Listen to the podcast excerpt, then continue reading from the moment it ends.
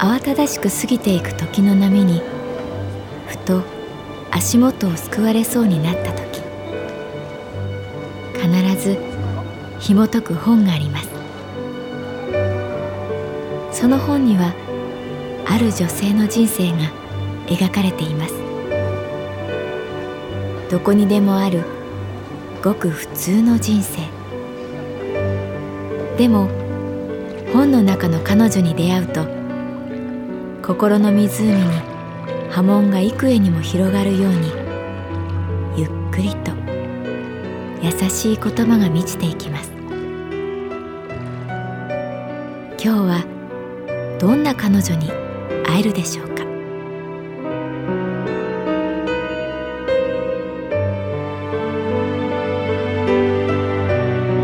サウンドライブラリー。世界に一つだけの本。朗読は私木村多江がお送りいたします。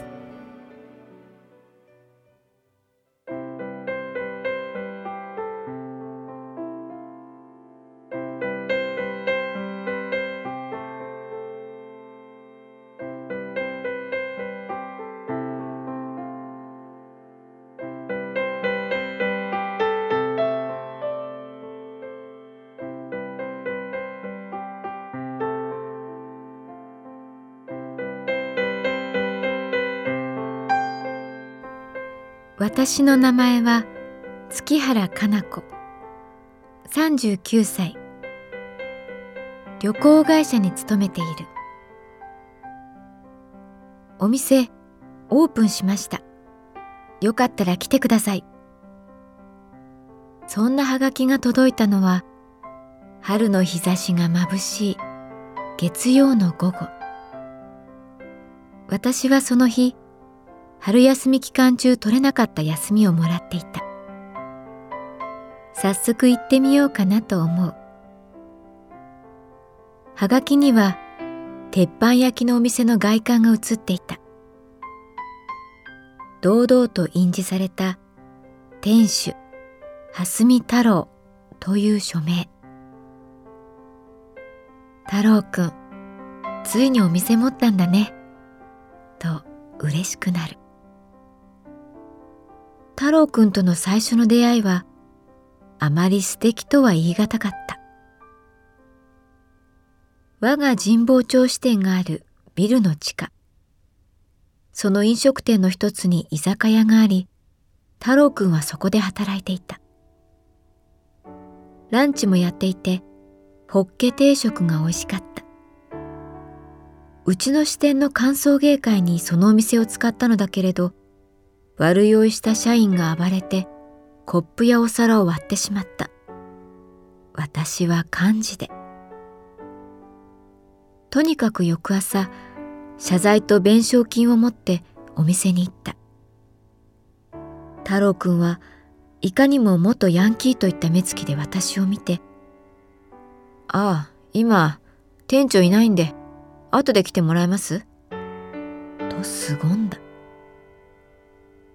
酔った社員が太郎くんに絡んだのを私は見ていた。ごめんなさい。私は頭を下げる。暴れた本人が来るべきなんじゃないすか？はい、そうですけど、私は幹事で。俺はただのバイトなんで、偉そうなこと言えないけど、詫びの入れ方って大事だと思います。私はなぜか最初から彼に好感を持っていた。多分目が綺麗だったから。後日暴れた本人と私で詫びを入れた。以来太郎くんと少しずつ話すようになった。彼の夢の話を聞いたのは初めて会ってから3ヶ月経った日のことだった。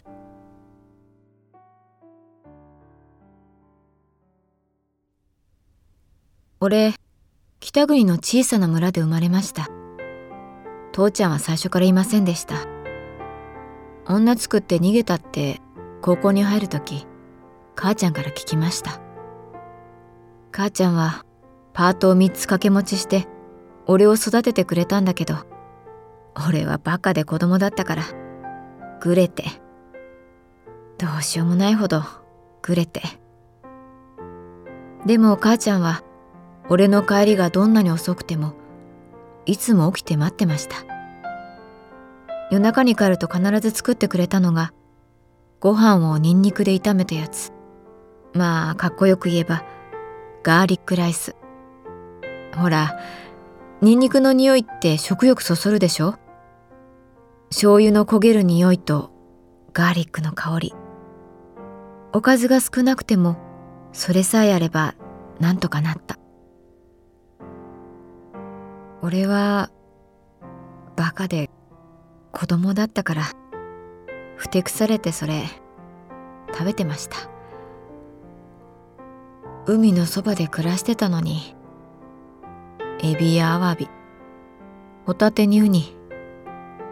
あんまり食べた記憶なかった。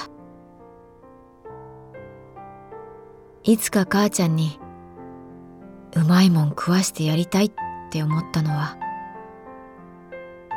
母ちゃんが倒れてからです。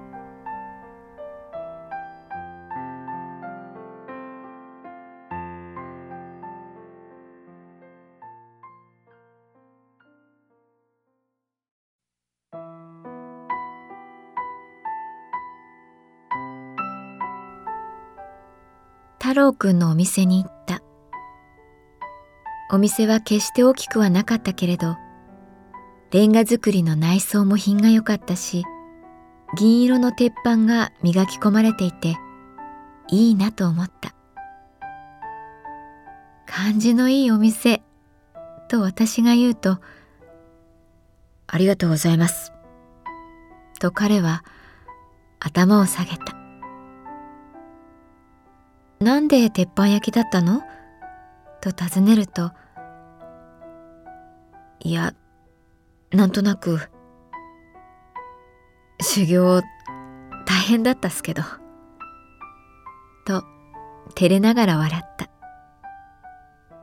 目の前で焼かれるアワビ、お肉、車エビ。鉄板焼きの初心者と熟練者って何で差がつくの？そう聞いてみる。そうっすね。と彼は考えて、やっぱ、もやしとガーリックライスですかね。と答えた。肉とか貝は素材が良ければ、まあ、なんとかなるもんです。でも、もやしを炒めたりガーリックライスを作るのはセンスっていうか出ちゃうんです。その人の才能。コースの最後にそのガーリックライスが出てきた。これが半端なく美味しい。細かく刻んだ玉ねぎと椎茸入れるんです。これ実は母ちゃんから学んだんです。太郎くんは鉄板を見つめながら言った。開店初日ここに母ちゃん招待しました。車椅子で来てくれた。アワビや車エビたらふく食わしました。最後のガーリックライス。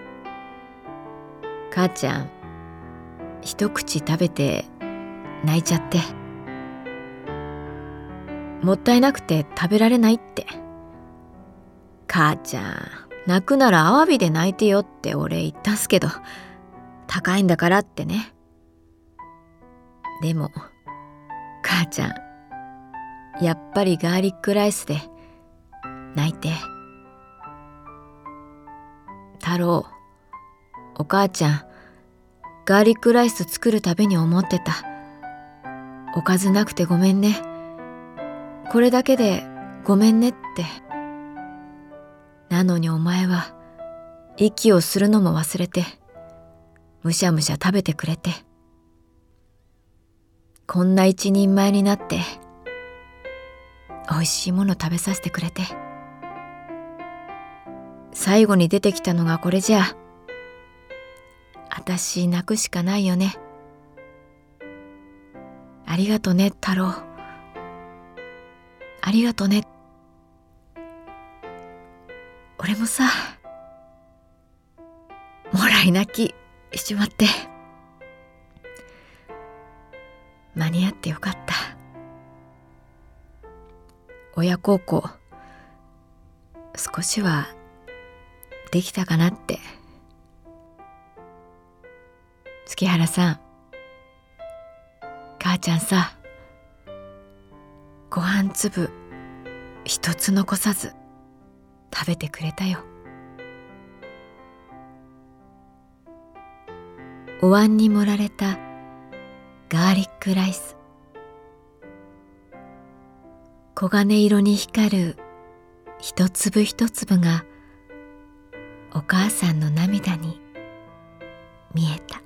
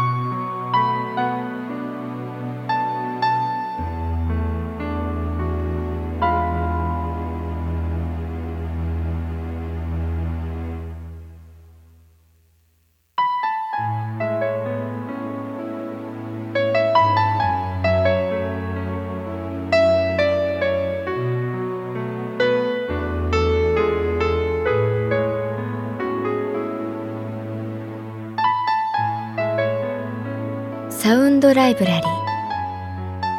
世界に一つだけの本。作。北坂雅人。演出。